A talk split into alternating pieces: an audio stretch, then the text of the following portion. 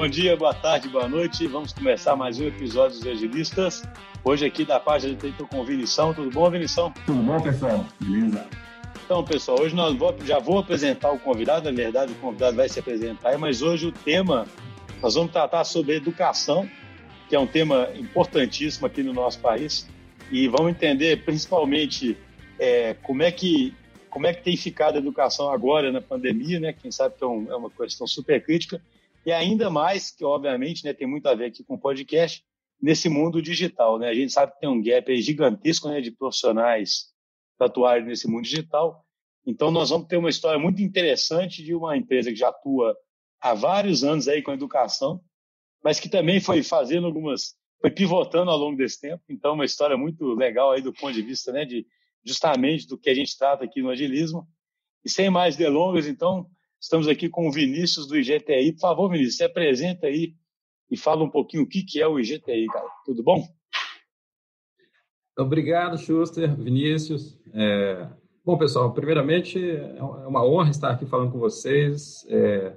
Eu falo que esses momentos de compartilhar um pouquinho da nossa história, da nossa experiência, eles são o, é o ponto alto do que a gente faz, né? Porque é, a gente tem muita coisa é, para falar, principalmente de fracassos que a gente que a gente viveu. Acho que talvez a gente possa falar um pouquinho deles aqui, que afinal de contas é com, os fracassos que a gente vai aprendendo um pouquinho mais, né? A gente tem alguns poucos acertos, mas fracasso a gente tem muito, tem muita história. Vai ser um prazer, Schuster e Vinícius, responder aí e colaborar um pouquinho com esse bate-papo, que é educação, tecnologia e, e, e uma abordagem ágil. Né? É uma coisa que a gente que a gente preza muito aqui. Então, o tema é, é muito relacionado aí com o podcast. Vinícius, então fala um pouquinho assim, vamos lá no começo da história, né? Quando vocês fundaram o IGTI, né? Eu sempre enxerguei o IGTI como uma, uma especialização, né? Em, em arquitetura, uma formação assim. Isso foi mudando, mas no começo era isso, né? Me conta um pouquinho como é que surgiu a ideia e, e como é que essa história foi evoluindo aí. É, pois é, Schuster. Na verdade, o GTI surgiu é, em 2006 em parceria com a, com a PUC Minas é, para a formação de arquitetos de software. Na época, um tema, um profissional que o mercado nem conhecia muito o termo, depois ele foi se popularizando, né? É, e talvez daí a impressão, né? E até hoje é um curso muito procurado aqui, mas é, começou de forma presencial. Aí, falando brevemente da história, né? Em alguns momentos que a gente teve que pivotar, Vou contar que é, quando a gente saiu da educação é, presencial para a educação à distância. Depois a gente pode comentar um pouquinho aí sobre o, é, um momento que a gente viveu esse ano também, que a gente teve que dar uma, uma, uma um foco muito grande é, e uma outra abordagem que a gente vem seguindo atualmente.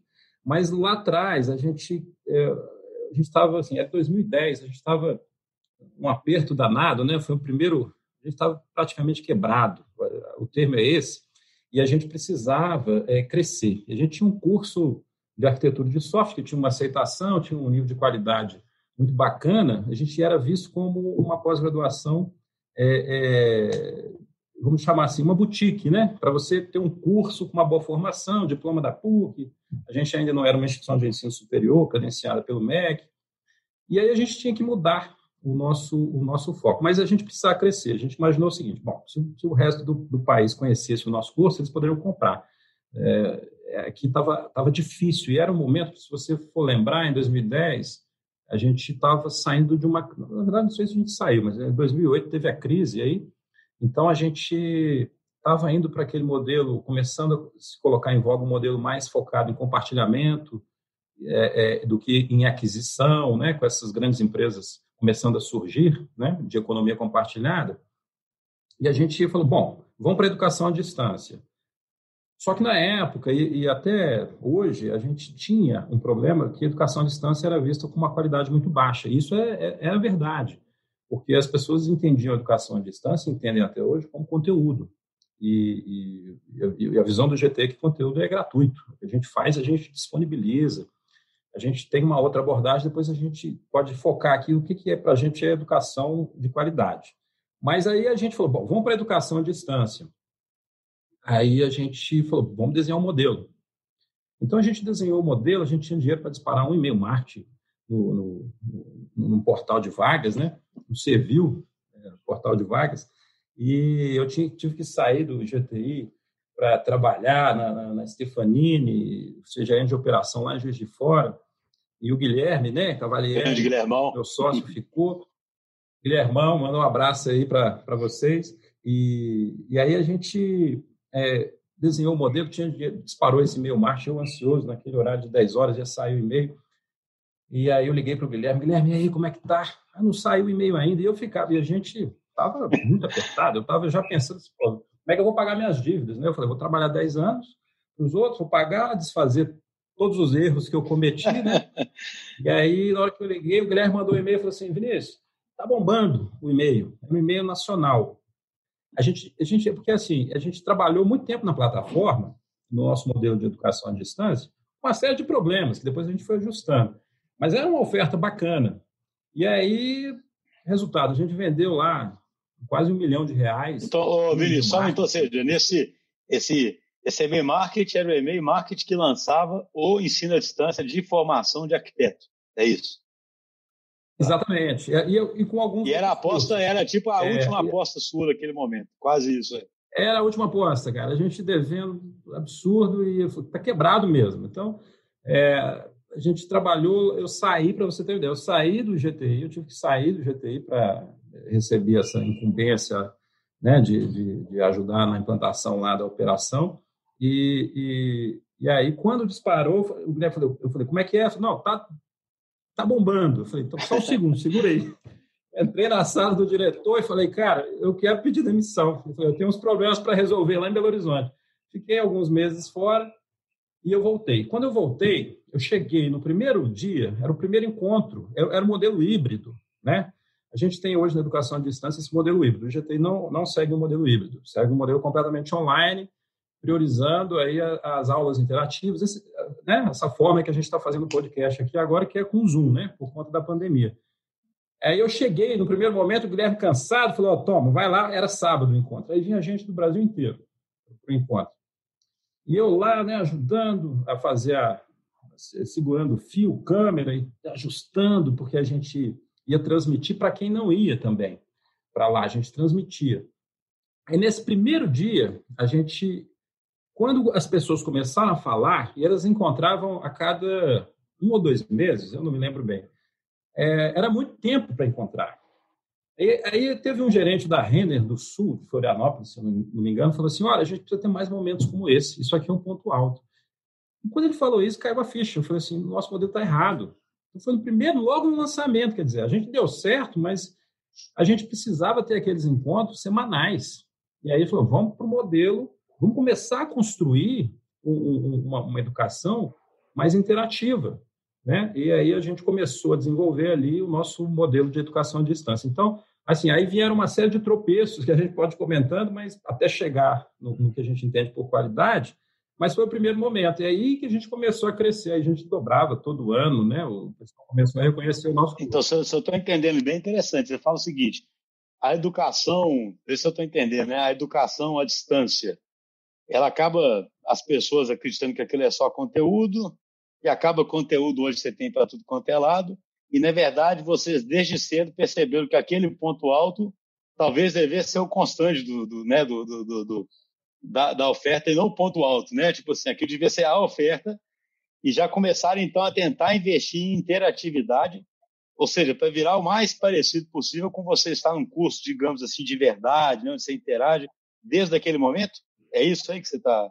Exata, exatamente, José, porque assim, é, o que, que o pessoal hoje tem tanta barreira né, para falar, ah, educação não dá certo? Porque eu acho que a pessoa tem uma visão que é o que o pessoal está fazendo, de conteúdo. Com a pandemia, eu percebi um negócio: o pessoal está começando a achar que educação à distância também é, é, é usar o Zoom e fazer interatividade.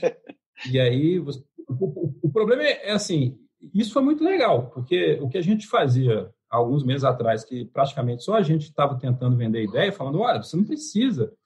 Quando eu estudava lá na, na, na UFMG, tinha que pegar um ônibus duas horas para chegar, sentava lá, o professor falava duas horas, quando né, a gente tinha uma, uma, uma, aula ali, porque às vezes o professor estava com a pesquisa, e aí eu voltava depois para chegar de volta em casa. Eu gostei, ô, ô Vinícius, eu gostei desse comentário. Tinha um professor meu que ele escrevia no quadro assim.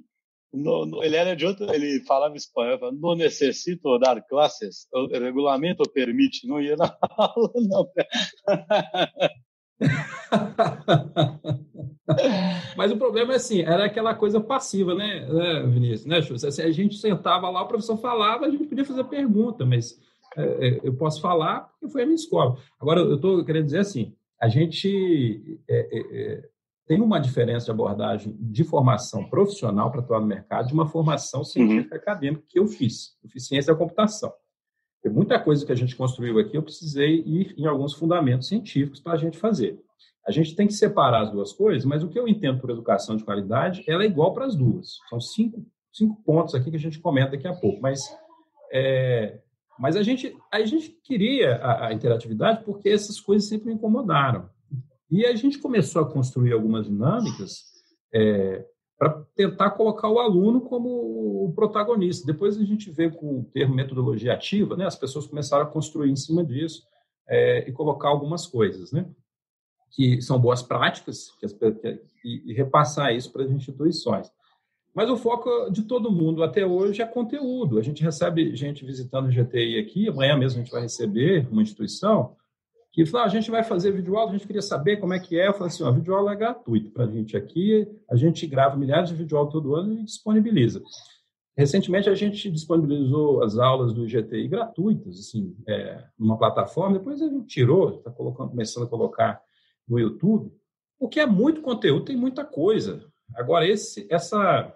Não é assim que você aprende. É a mesma coisa que colocar o professor para dar aula lá na frente a gente sentar na carteira. Né? A gente precisa, é, e aí a gente entende a educação com cinco As aqui que a gente fala. Primeiro é assim. É, quais são? Quais são os cinco? Estou curioso. Pois é, primeiro é o foco no aluno, justo. Assim, é, o aluno fala o que ele precisa. E a gente entende aí o foco no aluno, a gente pode entender assim, vamos priorizar aquilo que é importante, usar o Pareto. Né? É, tem coisas que são importantes da gente trabalhar. O aluno precisa dar feedback curto para a gente, em uma unidade educacional de duas semanas, de 15 dias, para a gente ajustar as coisas, as unidades educacionais, as próximas, de acordo com aquele perfil daquela turma. Né? Então, ela tem que, tem que ser, é, nesse sentido, eu tenho que ter um bom atendimento para o aluno. Se o aluno tem uma necessidade, eu tenho que conversar com ele por chat online ou por videoconferência. Igual a gente está aqui, ele entra lá, bate um papo com o pessoal. Por que a gente não faz isso? O, Google for Education, para as instituições de ensino, ele, são, ele é gratuito. Ele tem o um Hangouts lá que você pode conversar com, é, com o aluno. Não é abrir um chamado daqui dois dias a gente responde. E as pessoas também, elas vão ter... Quando você afasta o aluno, você tem que dar as caras, né? Senão você vai ter um problema aí grande de, de, de comunicação. E o terceiro ponto, você tem que reter o aluno. Você tem que ter ações proativas para avisar ele de algumas coisas, combinar muito bem as coisas, né? Assim, é, e, e, cumprir aquilo que está sendo combinado. Então, você tem que ter um foco no aluno. Você tem que ser aplicado. É, assim, você tem que olhar as competências que o mercado está exigindo para aquele perfil profissional e trabalhar essas competências. Quando você fala que é aplicado, é, você pensa assim, então eu tenho que ter projeto, eu tenho que ter problema para ele resolver. Né? É, uma abordagem orientada a projeto, você dá e aí, no, no, no GTI, você dá um problema para ele na primeira semana. Você tem videoaula, você tem exercício, tem apostila, mas você tem um desafio para ele resolver. E aí ele vai pensar naquele desafio, ele vai para a aula interativa com as dúvidas. E às vezes a gente tem dinâmicas que ele discute aquilo com os alunos num grupo, né? igual a gente está aqui reunido no Zoom, e, e debate aquilo, constrói um, um, um, um entregável ali e vai para a aula interativa para tirar dúvidas e de repente o professor coloca uma informação nova, ele completa aquilo e entrega aquilo. Olha para você ver. Você já entrou na aula interativa, você não é ah, o que, que o professor vai dar hoje, né? Já sabe, você está levando o seu. Você imergiu antes na questão. E você dá a oportunidade para ele, então, participar com a opinião dele, com a opinião do grupo dele. Então, isso é uma abordagem é, é, orientada ao desenvolvimento de competências aplicada para o mercado. O, o terceiro ponto é a questão ágil. A gente fala em ágil, a gente pensa o quê? Uma coisa rápida, uma coisa eficiente, né? Então, assim, a gente estudava lá, tinha semestre que eu estudava lá quatro meses e tinha uma prova final para fazer. Eu, eu, eu, nunca fui de, de, de frequentar a aula presencial, é, eu, acho que eu, eu, acho que eu era um bom aluno, mas eu não frequentava as aulas, né? É, eu, tinha que, eu pegava o livro lá e depois eu estudava é, e corria atrás. Mas era uma prova lá no final, às vezes, às vezes tinha duas provas né, para a gente fazer. É, então, assim, é, giro curto. Aqui no GTI, duas semanas, deu desafio, fez, entregou, a gente avalia o desafio, tem outros critérios de avaliação, terminou a unidade educacional. E ali a gente tem que estar focado para trabalhar aquelas competências que estão desenhadas naquela unidade educacional ali. É, então, assim, giros rápidos é, com valor agregado para o aluno no final daquele processo. Não é o, a última formação, mas depois você vai ter outras unidades educacionais seguindo. São interações curtas com valor agregado.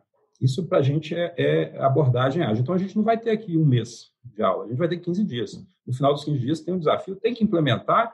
Se tiver implementação, tem que fazer estudo de casa e dar a opinião deles se for um curso com um foco maior em gestão, né, em tecnologia da informação, mas tem que pôr a mão na massa, tem que sentar e resolver. Tem laboratório virtual, vai ter que fazer, e aí termina aquela unidade educacional.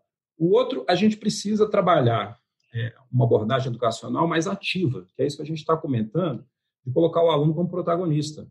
Ele que tem que, que. É isso que a gente comentou, de uma abordagem orientada a problemas, a projetos, usar gamificação, são abordagens de metodologias ativas. Você põe o aluno como o cara responsável por estudar o tempo todo. Porque se a gente está falando que é para uma formação profissional e o mercado anda com uma mudança tão rápido, e, e assim, né, usando o, o termo da moda, aí, o VUCA, né? Você tem incertezas e mudanças contínuas. É, abordagem educacional para formar esse cara não pode ser tradicional, né? Assim, tem um descolamento muito grande. As instituições, às vezes, elas vão demorar para perceber isso, e é por isso que as pessoas estão saindo das faculdades e, e procurando cursos é, de bootcamp ou de formação profissional que entreguem isso para ele. Então, é, a gente precisa colocar o aluno, olha, você é o cara, você tem que estudar, você que tem que procurar. A gente, como professor, a gente vai atuar como mediador, né? É igual no método socrático lá, né, Schuster? Né? Você faz as, as, as os questionamentos, né? É, para o cara poder refletir, porque a aula interativa é um pouco isso, né? A gente tenta fazer um, esse tipo de coisa. É, e o último A é o acessível. A gente, esse ano a gente adotou uma proposição é, massiva aí de valor, que é fazer cursos sem mensalidade, somente com uma taxa é, de subsídio de matrícula. E, e, isso é muito legal, porque a gente está conseguindo impactar muita gente. É, a gente saiu de 3 mil alunos para 50 mil alunos. É, foi uma, uma, mudança absurda que a gente está vivendo aí é, nesses últimos meses. A gente se propôs a esse desafio e a gente tem conseguido com algum sucesso. Tem muita coisa ainda para percorrer. Mas são esses cinco pontos. Se você não tiver isso na formação profissional, principalmente, mas aí os mesmos cinco pontos, acho que eles valem para também para a formação. É, não, eu achei. Acadêmica. Cara, eu nunca tinha pensado assim dessa forma, né? Assim, você pegou princípios aí ágeis e, e levou ali para a formação, né? Eu achei ousado, achei super interessante, porque é ousado uma instituição de ensino liberar os conteúdos, né? Normalmente, e é legal porque é. assim, né? Realmente, assim, é. você realmente está tá, tá dando a cara a tapa, mostrando que realmente não é o conteúdo, né? Porque né, você está liberando né, o conteúdo, né? E, é, teve um que falou assim, seja... ah, eu, eu, eu paguei, eu paguei, mas eu, eu, eu, eu os vídeos do, do bootcamp estão no YouTube. Eu falei, ah, a gente devolve sua, sua mensalidade. Eu falei, ah, mas eu não tenho mensalidade. Eu falei, então, pô, para de ser mesquinho. Você tá, pagou 100 reais para fazer um 4 mil reais. Tá, mas, então, assim, a gente fez isso até para nos provocarmos, assim, a gente precisa agregar em outro ponto, não, não nesse. É isso aí, cara, achei assim, interessante demais isso, né, Vinícius? Fala assim, o, o, isso é viver, é viver a crença mesmo, né, cara? Viver, porque se você faz isso, é obrigado a mostrar que você faz outra coisa mesmo, cara, não é só o conteúdo. Mas fala aí, Vinícius. Não, você vê que, tipo assim, tem algumas experiências até que talvez sejam até bem antigas, né? A, a gente gravou um podcast aqui, deve fazer, acho que não estou lembrando exatamente, assim, mas algumas semanas gravou com o Marcos, né, o famoso Tumirim, que foi nosso estagiário no um, que está fazendo MBA em Harvard, né? E ele citou isso que o MBA em Harvard é assim, tipo assim, ele falou, não tem nenhuma aula, tem zero aula. Né? O, que, o que é feito é o seguinte, você tem um estudo de caso, as pessoas leem, e aí quando você vai para a aula, o que, é, o que a faculdade traz de a rede de contato, a pré-seleção que ela faz e a mediação que ela faz ali. Né? Tipo assim, isso é Harvard. Né? então, assim, é, mas, é só, mas os caras não abrem, eles não abrem, tipo assim. É, talvez eles não abrem os né? métodos, né? É, os caras não abrem os cases, os conteúdos, não. Eu falo assim. Ah, certamente uma atitude extremamente corajosa, é bem legal mesmo. É, no fundo, vocês estão criando uma, uma estrutura onde vocês criam todas as condições para um aluno aprender de verdade, entender as necessidades dele mesmo, né? E, e ter feedback rápido, por isso que é um aprendizado ágil também, né? Isso que eu achei é, é, é interessante. Né? Exatamente. Aí, aí, tem um ponto, assim, a gente, tá, a gente pode comentar um pouco. Para você chegar nesse ponto, você tem que ter uma excelência operacional. A gente comenta depois sobre que a gente foi construindo em cima aí de três ou quatro pontos, assim, que a gente, porque não é fácil você fazer é, é uma educação de qualidade é, sem mensalidade. Veja bem, é, o, o, cara está pagando 100 reais ali, ele, ele, ele ele é, para ter um monte de aula interativa, para ter feedback, para ter aquele monte de coisas. Não é o então, vídeo. Vinícius, desculpa, mas então, o, o, modelo de negócio seus é monetizar de uma outra forma ou a monetização vem dessa massa maior mesmo? De... A, gente, a gente tem hoje a pós-graduação, Schuster, é, que ela tem um, um valor maior, é, em, em função, principalmente, a gente está discutindo como que a gente consegue na nossa proposição massiva de valor, que é levar a educação de qualidade para todo mundo, a gente ainda tem alguns níveis para chegar. A gente começou lá de cima, na pós-graduação, a gente começou a trabalhar agora os bootcamps. Em março, nós vamos lançar seis graduações é, sem mensalidade, uma coisa que a gente está até falando em primeira mão aqui para vocês. É, e a gente vai trabalhar somente com o valor de matrícula do aluno para o bootcamp, a gente vai trabalhar a graduação em formato de bootcamp de dois meses, dois meses e meio, que é o nosso formato de bootcamp atualmente.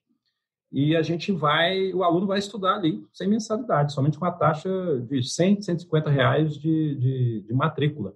Porque a gente conseguiu, nesse movimento, é, foi um movimento arriscado que a gente pivotou esse ano. Quando a pandemia começou, né, foi uma loucura, a gente não sabia como é que isso impactar no nosso negócio. Todo mundo teve essa preocupação, cada um tem um negócio para pensar. E a gente olhou e falou: olha, a gente tem, a gente já estava investindo muito no, no formato é, de bootcamps práticos, com algum sucesso, mas com um bootcamp de 4 mil reais, só com algumas centenas de alunos. A gente falou: vamos arriscar? Será que a gente tem uma reputação para a gente conseguir fazer isso? A gente já tinha feito alguns processos seletivos para subsidiados por empresa, que a gente tinha 15, 20 mil pessoas para algumas vagas, né, para uma, duas centenas de vagas. Falou, vamos tentar. E a gente deu certo. A gente foi, né, foi crescendo aí a, a, divulgação, foi saindo na mídia, o pessoal foi fazendo. A gente recebe semanalmente aí pelo LinkedIn. Olha, eu vou falar mais de mil depoimentos de pessoas falando, é, agradecendo, falando que é uma abordagem realmente que a gente está conseguindo levar valor e assim importante você ter uma, uma, uma, um desnível muito grande do benefício versus o custo que você paga, né? É, e a gente, no começo, enfrentou alguns problemas, a gente ajustou, investiu muito no atendimento, uma série de coisas aí que a gente depois comenta, mas a gente conseguiu pegar o modelo da pós-graduação, numa turma com 70 alunos, que a gente tinha aí, para um modelo para turmas com aulas interativas, com 300 alunos participando, com as dinâmicas, né, fazendo é, é, é, exercitando aí os nossos valores. Um comentário rápido sobre essa questão de, de, de, de conteúdo, que a gente estava comentando. O problema de você fazer uma educação à distância, só conteúdo é básico. Vamos falar o seguinte: o vídeo aula é importante, de qualidade, é, mas é o básico, né? Que você tem que ter uma apostila boa é básico. Você tem que ter exercícios que, né? É, mas assim, o problema de você ter é, aquele, aquele modelo que todo mundo pratica, assim, olha, você paga um valor para o conteúdo disso, ele faz aquela apostila. Paga lá 10, 15 mil, sei lá quanto que paga. Só que o problema é que quando você rodar a interação, duas semanas depois, o aluno falar que é ruim, você vai jogar fora? Você vai ter coragem de jogar fora? Você gastou 15 mil. Aqui tem, é, sei lá, 300 disciplinas. Como é, que, como é que equaciona isso? Você não joga fora isso. Você vai se apegar àquele negócio. Um modelo muito cascata que o pessoal está fazendo. Então você tem que ter coragem, então você tem que ter um, um processo usando é, os conceitos de linha aí, ágeis, para você produzir conteúdo rápido, porque e falar, olha, então, meu conteúdo. Então, vocês, é. vocês, o, o, conteúdo seus é algo sempre mutável, que vocês estão sempre continuamente pegando feedback, mudando, construindo? Isso, a gente ao invés, grava... Ao invés de grandes investimentos? Ao invés de fazer... É, a gente grava, a gente tem as videoaulas nos estúdios, o professor vem aqui e grava, ele grava seis horas de videoaula para cada disciplina de 20 horas, mas eu tenho uma mesma carga horária ou mais de aula interativa. Eu tenho... Um, um, é, é, eu, a gente investe mais nesse tipo de coisa, né, nessa dinâmica. Aí o vídeo não deu certo, é, não precisa ser Rede Globo, você pode fazer um vídeo, editar ele certinho, mas assim, é, o, o estúdio não precisa ser caro, gente. Com, com mil reais, você, você, põe uma câmera lá e grava uma videoaula. As instituições aí aprenderam isso agora. Né? É, a gente recebeu uma grande instituição de ensino aqui essa semana. A gente, o que, que a gente fez aqui no GTI? O professor não podia vir. Nós montamos um kit, uma pizza, a gente manda para casa dele, ele grava lá.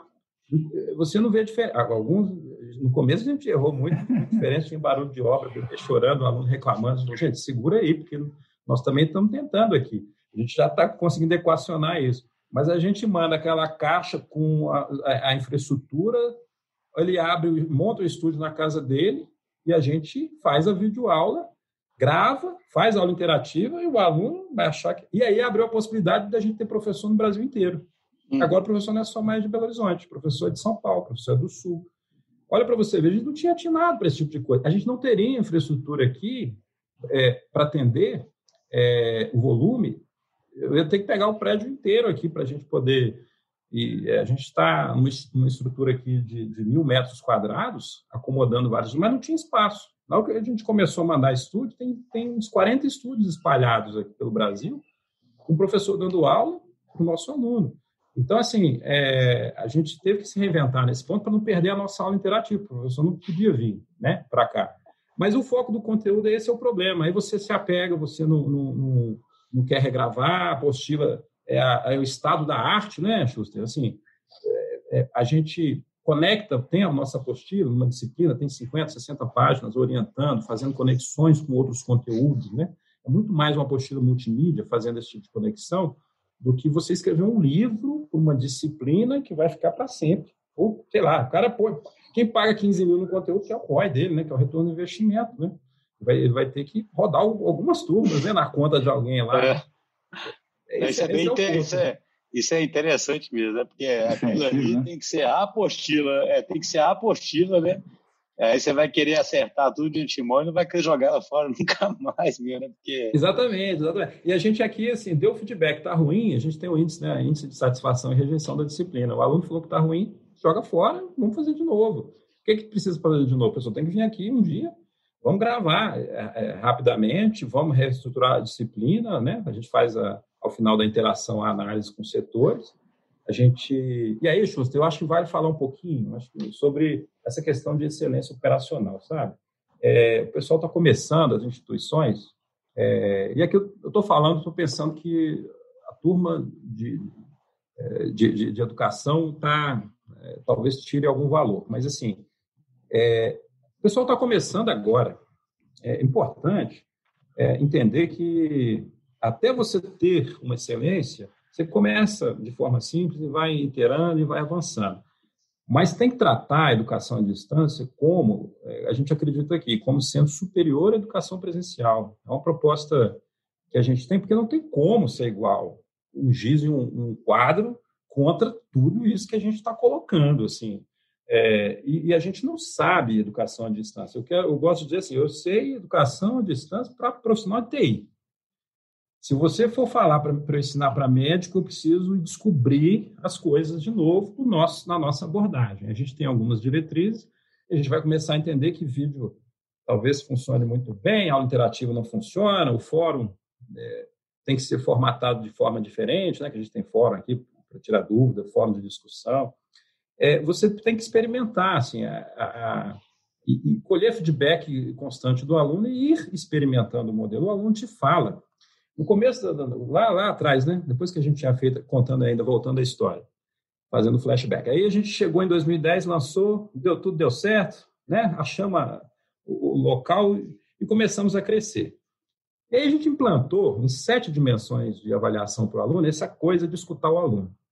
Só que naquela época eu não estava muito preparado para escutar o aluno. Assim, o aluno falava mal do, do, do GTI, bicho, nossa, eu parecia que estava xingando minha mãe, né? Aí eu, eu nem li aquele negócio. Não, esse cara não sabe nada, sabe, sabe, né? A gente é que sabe. Só que aí teve uma vez que chegou um aluno para mim e falou assim: vocês não escutam o que a gente escreve no, no, no feedback. Aí eu fiz aquele discurso, né? Falei, ah, claro que a gente escuta. É, é, é, absurdo, né? Vocês, né? A gente faz a educação focada naquilo. Aí ele falou, vocês não escutam. Aí ele falou assim, eu vou te provar. Aí, rapaz, eu assim, ah, é? Então fala aí. Ele falou assim, eu escrevi o hino do Galo no meu feedback e ganhei total. Ainda que foi do Galo. escreveu o hino do Galo. Eu escrevi no Galo. falei assim, bom, pelo menos foi o hino do Galo que você escreveu, né? É, é, aí, bicho, eu sei que depois daquele dia eu nunca mais. A gente sentou e falou, pessoal, eu nunca mais passo uma vergonha dessa. Aí, depois disso, a gente reestruturou e começou de verdade a, a, a escutar o aluno. Então, o pessoal, a gente fala muito, é centrado no, no cliente, centrado no aluno, mas eu acho que a liderança tem que sentar e tem que escutar de verdade aquilo que eles estão falando ali. Porque ele fala que aquilo está ruim ou que aquilo está bom, qual foi a experiência positiva. Mas, Vinícius, só uma, uma pergunta, mas e com esse propósito massivo, com 50 mil alunos, como é que você escuta os 50 mil? Ah, então, vamos lá. Então, a gente falando aí de excelência operacional, a gente constrói aqui em três, em três dimensões. Primeiro, a gente tem que ter é, processos ágeis. Então, os conceitos é, de, de, de Startup, eles passam aqui pelo GTI de forma muito forte. Você não, você não conseguiria construir esse monte de conteúdo, lançar esse monte de oferta educacional sem ter uma abordagem ágil. Você não consegue. Fica muito caro e você não acaba nunca, já mudou. Né? Já mudou a tecnologia, você ainda está focado. Então, a gente investe muito é, em, em, métodos ágeis aqui e inovar continuamente. Como é que a gente faz? Tem uma ideia de uma abordagem de pedagógica ou andragógica, né, usando o termo aí do, é, que é pedagogia para adulto, né? O nosso foco atualmente está no, no, no, profissional adulto, né? Eu diria que acima de 18 anos. É, então você precisa testar aquela aquela hipótese. A gente tem que fazer é, é uma prova de conceito rápida, lançar para uma turma reduzida, validar e depois expandir isso para um curso completo ou então para todos os cursos. Então a gente fica fazendo experiências disso o tempo todo. Então, a gente tem que ter uma abordagem ágil nos nossos processos. Eu, o segundo ponto aqui é a gente é, é, faz muita automação. Então, assim, e aí eu, eu acho que vale um ponto, Schuster, que lá atrás também, quando a gente começou a dar certo, a gente queria fazer videoconferência. Aí a gente ia da área de TI e falou assim, vamos fazer uma ferramenta de videoconferência. Depois o Guilherme falou assim, ah, tá, tem um tal de Webex aqui que está surgindo da CIS, vamos experimentar. Depois que a gente entrou, a gente viu que, pô, cara, que viagem fazer uma ferramenta de videoconferência. Não é o nosso negócio, nosso negócio é construir é, soluções educacionais rápidas aqui, focadas no mercado. Então a gente desistiu disso. A gente tentou fazer LMS, também perdeu um tempão com isso. Foi uma série de tropeços que a gente, vai, que a gente foi vivendo para perceber que a gente estava perdendo tempo. Não, vamos usar o que, que tem aí, vamos começar a integrar as coisas. Então, assim, eu quero dizer que na parte de automação, o que, é que a gente faz? E aí eu acho que é uma dica aí para quem está indo para agora para educação à distância. Você está pensando no problema agora, você é o último a pensar no problema. Todo mundo já pensou, você está chegando agora, meu amigo.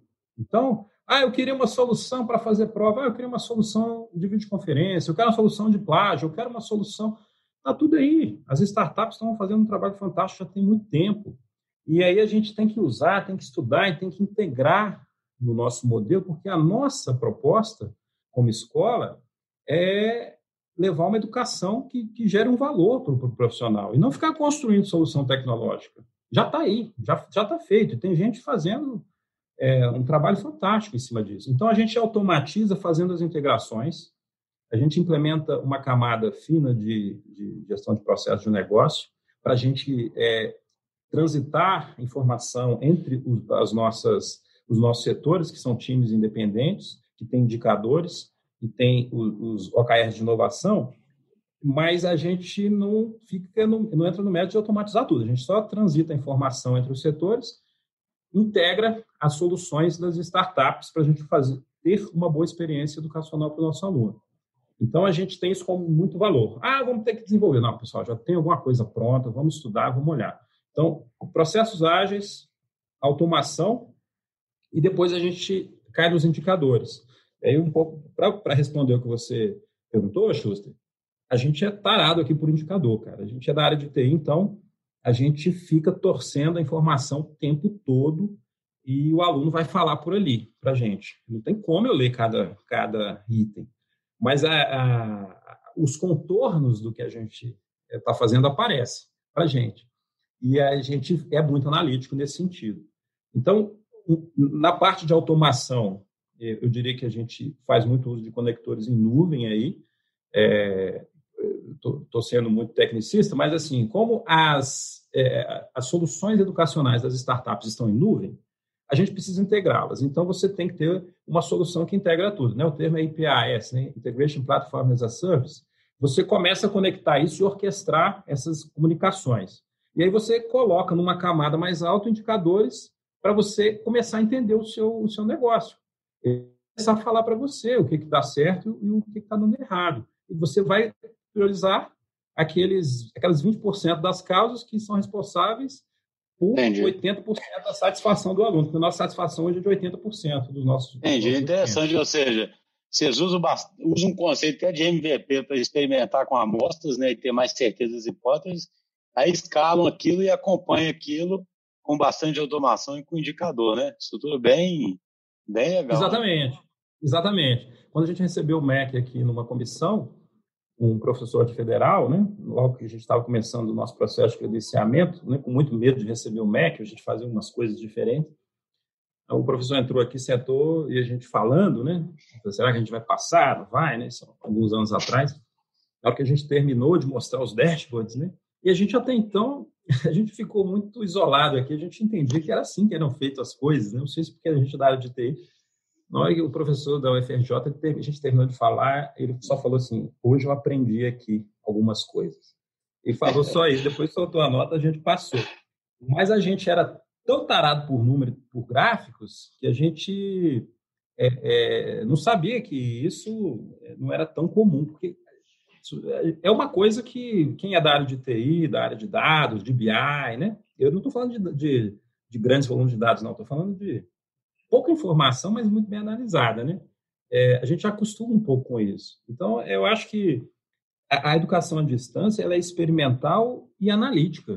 Você tem que analisar, o indicador vai falando, você faz uma nova interação, experimenta, e aí vai, vai ajustando a, a oferta educacional. Não tem fórmula, entendeu? Assim, a gente entende que se ela é customizada para o aluno, né, e ela precisa escutar as necessidades do aluno, né? Assim que a gente educa filho, né? Você, você falou no momento aí, falou que teve umas visitas de instituições, assim, é, já de ensino aí. É, você enxerga que esse modelo, é, esse modelo de ensino, ele é aplicável somente a, vamos dizer assim, alguns cursos, tipo assim, mais de, mais assim, é, de uma coisa mais específica, de aprender a programação, aprender a arquitetura e software, você, você acha que é, é, é ele também é, funcionaria numa educação de uma é, que seria parecido com uma, uma faculdade mais tradicional, assim, um curso de engenharia, um curso de ciência da computação. Você acredita que poderia ser feito desse jeito também? Porque o pessoal, igual você falou, que eu fico pensando muito, você falou assim, ah, a gente já está numa outra era, fazendo tudo de forma diferente, mas as formações de base é, universitárias são totalmente tradicionais ainda, né? Você, Exatamente. Vinícius, eu acho que eu tenho dúvida que ela é aplicada. E eu acho que as instituições federais, nesse sentido, elas foram provocadas agora a adotar uma solução de educação à distância. Eles começaram a tentar implementar isso, a coisa parou, porque não sei porquê, mas assim, discutiu, foi e voltou. Quer dizer, é porque o pessoal está tão do lado de lá, assim, que, que tomou um choque, tentou é, reagir. Agora, assim, é, é, a capacidade do pessoal de construir uma solução dessa fazer, e se eles se propuserem, é muito, muito mais rápido, porque a gente tem é, é uma massa crítica muito forte ali. A gente precisa do apoio das instituições federais para trazer educação para uma nova abordagem, que, usando esses cinco princípios né, que a gente coloca aqui. Os cinco, ela tem que ser prática, ela tem que ser aplicada, ela tem que ser ágil, ela tem que ser focada no aluno e tem que ser acessível. As instituições federais já são acessíveis, né, são gratuitas. A gente precisa é, que ela foque nos outros quatro é, itens aí, né? E eu acho que, assim, eu vou falar do meu curso, né?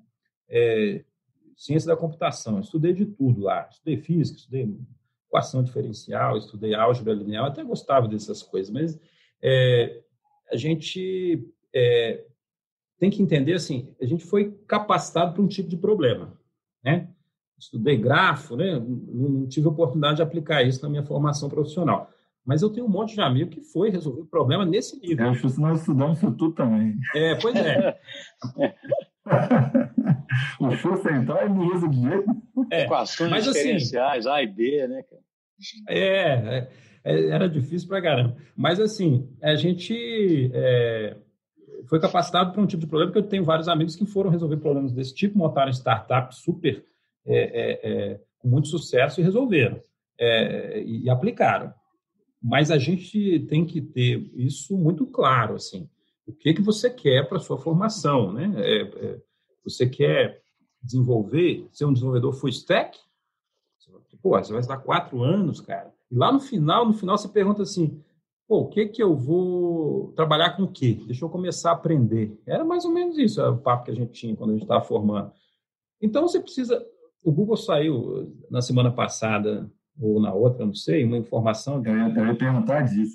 Cara, a gente está trabalhando nisso já há um tempo, os núcleos docentes, que a gente monta os núcleos docentes, com os elementos de cada uma das tribos, né? mas vamos chamar de setores aqui, para a gente construir a, a, a, oferta educacional, já há algum tempo. A gente está agora é, praticamente com essa atividade finalizada e o Google soltou essa informação. Mas eh, o, que o pessoal precisa entender, porque não está competindo. O Google solta uma formação de dois meses para formar um desenvolvedor full stack, beleza.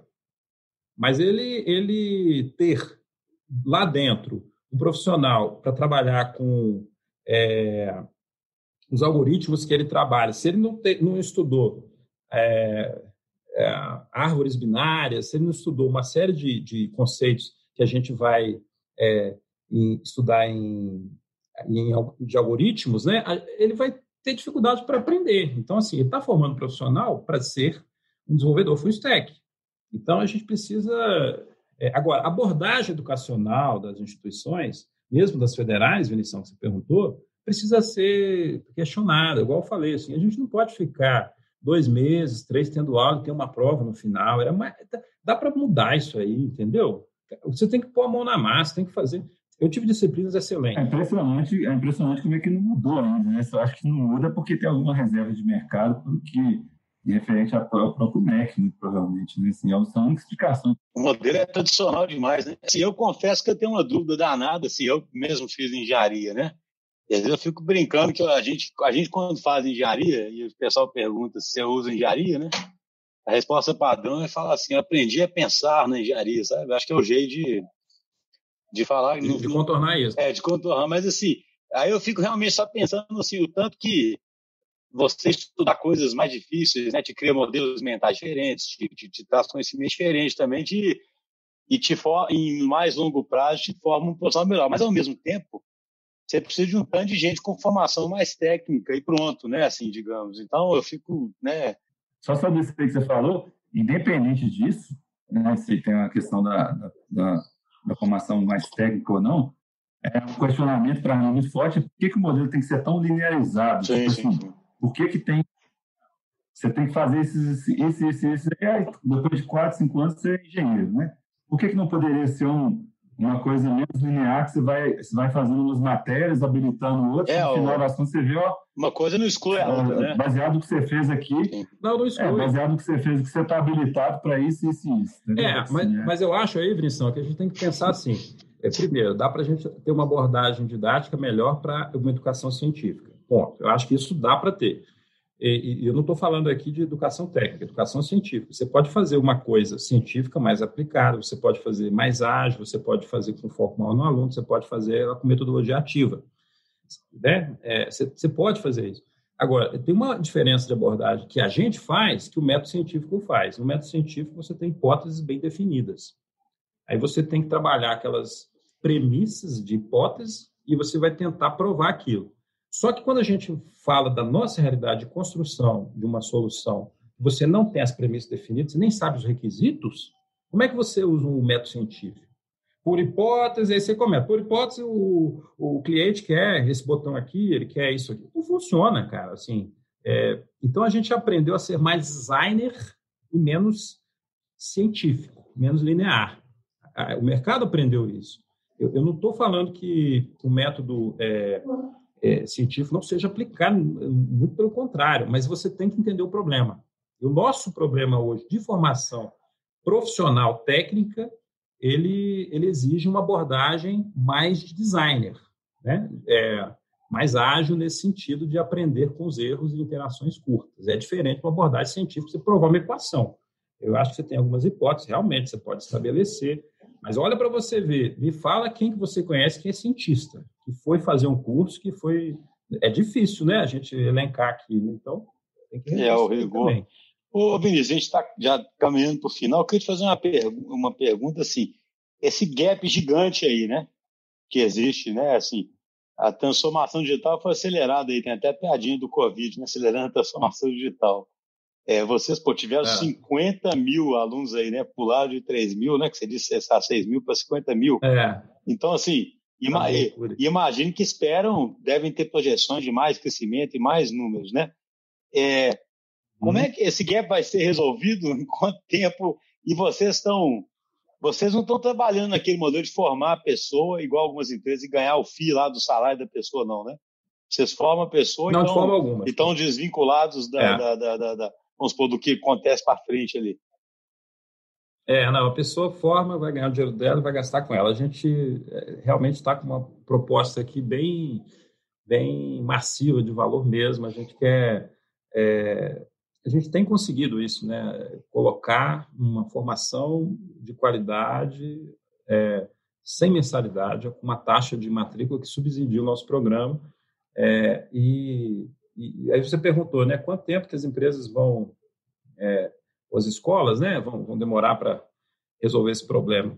Eu, a resposta é simples, assim, eu, eu não sei, não tenho ideia. A gente demorou um bocado, a gente vem até hoje é, a gente vem até hoje é, melhorando o nosso modelo. Eu diria assim, para fechar então, é, comece simples, é, mas aí eu queria falar uma coisa sobre essa coisa de buscar o simples, assim. O simples ele não é simplista, ele não é simplório. Eu, eu, eu falo assim, o simples é o resultado de muito suor, muito corte de desperdício para você chegar numa solução simples, é, elegante, né? O simples é elegante, mas você não atinge ele assim é, em um ano, você não atinge em dois anos, você tem que vir trabalhando isso, cortando os desperdícios, e aí você vai chegar. O simples é a recompensa, né? E, e não é o modelo com uma câmera na frente, fazendo videoconferência. Coloca realmente quais são os seus valores, o que, que você não quer deixar de perder, que você tinha na sua é, educação presencial. Começa a transportar isso para a educação à distância. Não vá sozinho, é, tem um monte de gente fazendo um monte de coisas legais aí. Às vezes você vai perder um tempão e o Google te fala em dois minutos que já tem uma solução pronta. É, faça experiências. É, enfim, é, eu acho que você tem todas as respostas. Você precisa é, começar a ouvir o seu aluno e, e, ouvir a sua equipe. É uma transformação digital que está acontecendo nas instituições de, de educação. As instituições elas estão um pouco perdidas educação que elas colocaram à distância foi provisória, foi, foi ajustada, é o primeiro passo, né? Mas, assim, o ele... É, é, eu, eu, diria assim, o, o, caminho é o caminho, né? O objetivo é trilhar o caminho, uhum. não chegar numa excelência. Você vai, isso vai mudar o tempo todo. Você precisa colocar o tempo do seu lado, começar a entrar por aquela, por aquele, por aquele modelo. E aí eu acho que procure ajuda para trazer essa cultura é, de forma mais ajustada para a instituição, tanto ágil como da transformação digital. Assim, não precisa, não vá sozinho, cara. Tem muita gente já pensando as coisas há muito tempo, né? Volto a dizer, você é o último a ter esse problema. Não tenta reinventar a roda, não. Cara, bacana demais. Assim, queria te agradecer muito. Achei muito legal é, essa conversa por dois aspectos, tanto para aprender sobre educação, mas nós falamos muito sobre um tema que para a gente é super importante um podcast, que é as empresas serem customer centric. Né? Para mim, o que vocês tentam ser é bastante customer centric e ágil para poder responder né, ao, ao, ao, cliente. E eu acho interessante porque o customer centric para muita escola, cara, é agradar o pai, né? Do, o pai lá que está pagando, né? E não o customer center que não vira é mimar, é mimar e agradar o pai, né? Isso que eu falo assim, não vira esse customer center do propósito que é o cara ser educado, né? Eu quero fazer com que esse cara aproveite a trajetória dele para realmente se formar bem, né? E vou fazer uma estrutura mais maleável que consiga se adaptar aqui. Então, acho que pode ser é, inspirador para muita gente aí, porque é uma empresa customer center, mas que tem um propósito de massa, então tem que achar ali um jeito de ser customer center fazendo experimentação e sendo eficiente, né? Então, eu acho que trouxe uhum. grandes insights aí, tanto do ponto de vista de educação quanto de, de organização de um negócio mesmo. Muito obrigado, viu, Vinícius? Obrigado, Xuxa, Vinição. Obrigado, pessoal, e espero que a gente tenha conseguido aí é, colaborar um pouquinho para essa discussão, que ela é muito bacana, mas é longa. Se deixar, a gente vai aqui mais umas duas é, horas. Acho que o nosso tempo aí tá. É, os episódios são assim, dá uma dó quando acaba, mas eu não tenho certeza do tempo que o pessoal gosta, não, mas o episódio vai ficar muito comprido, é complicado. é verdade. Ô, Vinição, é verdade. um abração pra você. Também agradeço aí, foi bem bacana. Também, também achei bem bacana. Valeu, Isso aí, pessoal. Até o próximo episódio.